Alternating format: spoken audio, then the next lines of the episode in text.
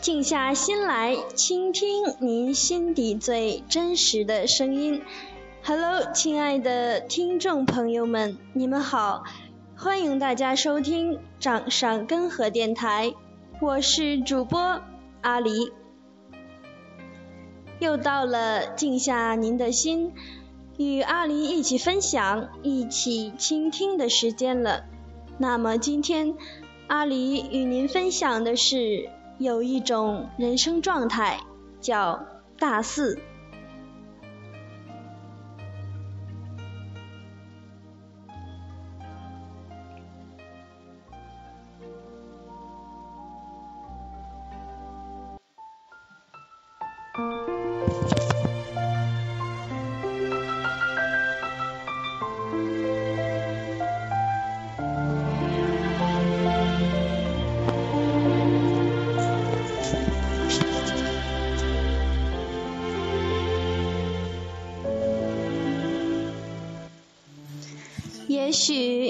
你现在还在抱怨着课程安排的稠密，专业课的变态。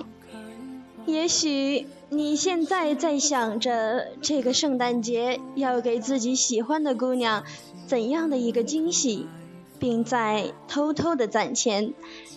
也许你现在坐在教室的最后一排，老师在台上唾沫横飞，而你的眼睛。总是无法从一个姑娘的身上移开，但你却迟迟不敢开口。你觉得自己渺小而荒唐。也许你现在在挑剔着食堂的饭菜，在电话里和父母诉着苦，无非最后一句是下个月多打两百。也许你现在刚刚通宵回来，并告诉自己通宵真难受，下次再也不去了。而且自己还特别的清楚知道自己这是在放屁，就像我以后再也不吃泡面，或者明天我要好好学习一个道理。也许。你现在正一个人坐在寝室里，对着电脑，手机放在鼠标旁，时刻准备着接到点名警报后冲向只隔了一条马路的教室。我要告诉你，珍惜这一切吧，大胆去做自己，好好享受一切好的和不好的。有一天你会发现，有课上比没课上好。要是能重新听一轮专业课，很赞。有一天你会发现，这年的圣诞节成了你的光棍节，你的那些姑娘都挽着别人的胳膊走在步行街吃棉花糖。有一天你会发现，其实那个姑娘也许也一直对你有好感，在散伙饭上才知道这件事儿。你就是大茶几，而且多吃几次闭门羹也没什么。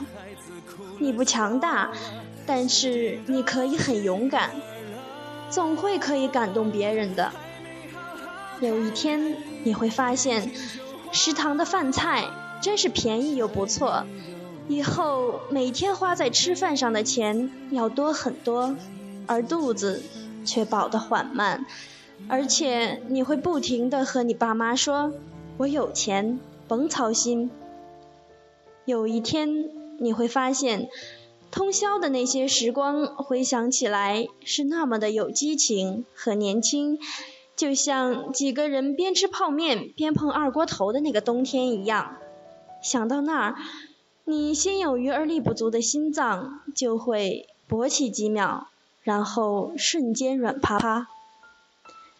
有一天你会发现，在保证不会因为平时成绩而挂科的前提下，逃课就逃了，被点名就被点了，这是事情正常发展的规律。我选择逃课，我就享受这个过程。如果逃课还要担心被点名，就不如不逃。而且那一天你会发现，你无课可逃。那一天你大四了。这一年的刚开始几天，你还是重复着原来的日子，上几节不疼不痒的专业选修课，只不过是老师讲课的时候越扯越远，每次都仿佛在说：“小妹妹，来，我们谈谈人生吧。”只不过是叫外卖的次数越来越多，楼梯口堆着满满的泡沫饭盒，只不过是整天对着电脑，而越来越不知道自己要做什么，对着一个网页不停刷新，只不过还是和大一大二大三一样，每天出门才精心打扮一下，否则都是过着自我隔离的生活。照一眼镜子，马上想掏出个钢镚说：“哪儿来的要饭的？”但是，突然有那么一天，你拿到了你四年的成绩单，看着上面的数字，想起很多小抄和很多紧张场面，亦或是无数个奋斗突击的夜晚。突然有那么一天。你的手机里收到了一条来自辅导员的就业信息短信，明天几点在哪哪哪儿会有哪哪哪的一家什么什么公司开招聘会，只限男生。你拉开腰带向下看去，发现自己没伴儿，瞬间就知道了什么叫不公。突然有那么一天。你发现你身边的人开始西装革履打领带，还经常在撒尿的时候从洗手间里传来他自我介绍的声音。一开始随着花的冲水声，他就会说一句自我介绍完毕。后来他会在花后两分钟才说那句介绍完毕。突然有那么一天。你的上铺签了工作，你的卖身契还待在老师的办公室里没有领取。突然有那么一天，得知第二天就会有你向往的单位来了，可是你丫连简历都还没有做好，于是，一切都变了。你不停地忙着自己的简历制作，模板有很多，别人做的都不错。慢慢来吧。你照了一张免冠照，尽量把自己照得成熟老练，而且还要有那么点活力。你审视着那张照片儿，嗯，用人单位应该喜欢我这个样子。不行，我得把这颗痘痘逼掉。你开始回想自己四年都有哪些收获：挂了五六门课，谈了仨女朋友。推碎过一张宿舍门，喝过三百来瓶哈啤。你开始回想自己四年都拿过哪些奖状，翻箱倒柜的想要拿去扫描。可是，除了一张寝室设计大赛最佳创意奖外，你没有任何奖状。那个奖，还是因为你把你的寝室变成了汶川地震现场。而旁人的奖学金证书、优秀学生干部、优秀团员、优秀团干、征文比赛一等奖，让你开始反思：你以前那些不屑和嘲笑。当别人在参加各种活动的时候，我在干嘛？你开始编写自己的英语水平良好，因为你还没有通过四级。总算是搞出了一份看起来不错的简历，尽管上面到处都是鬼才相信的假话。接下来的日子里，你空虚和茫然。你看遍了人间冷暖，有的用人单位笑着拒绝你，有的用人单位臭着脸打击你，结果都是一样的。其实过程的滋味也都相同。你问自己，那些考官看起来什么都不懂，比我还菜，为什么我就不行？见到你的学弟学妹，你语重心长地说：“要学好专业课呀。”他们微笑着，带着一副必胜的表情说：“知道的，谢谢学长提醒，我一定好好学。”就像你当年的样子，你可以看到你的音符从他们的左耳进去，又从右边飘出来的样子。如果真的可以，你一定好好的把专业知识学好，不论身边的人是否同你一样。大四的这一年，你知道了，没有如果。考研的人看着找工作的人，觉得自己焦虑；找工作的人羡慕考研的人有目标。这一年，你会辗转很多地方，外地的一些城市，你风尘仆仆地赶过去；招聘会后，你又马上赶往下一个城市。只为了给自己多些机会和选择，你没有心境、时间和 money 在这些城市里观光逗留。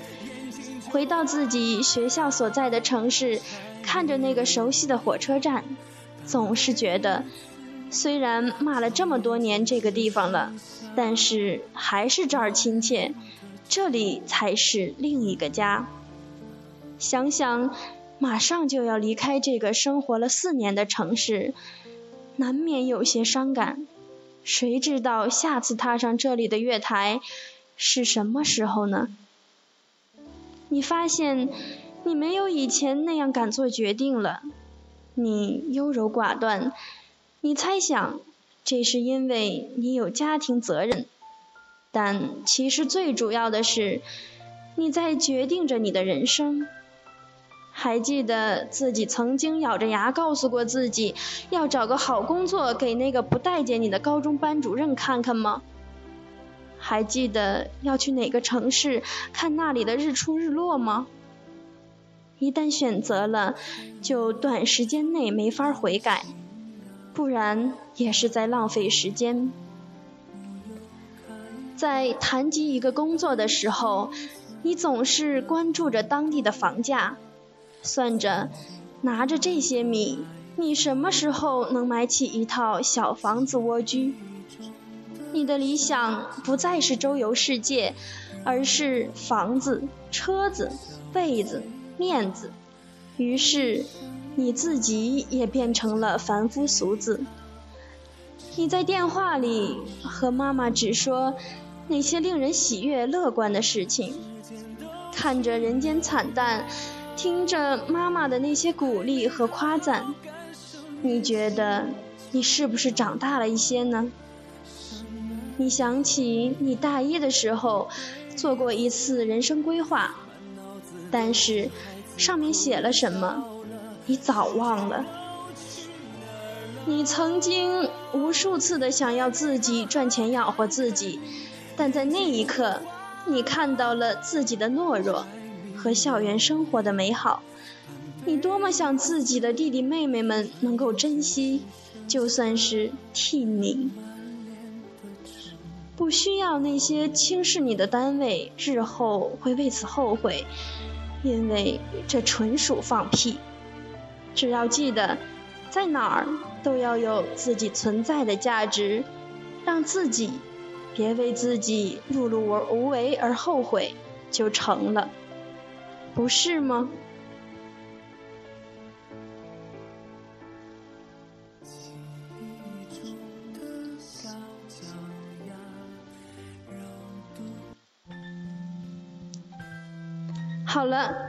今天阿狸与您分享的歌曲是胡夏的《那些年》。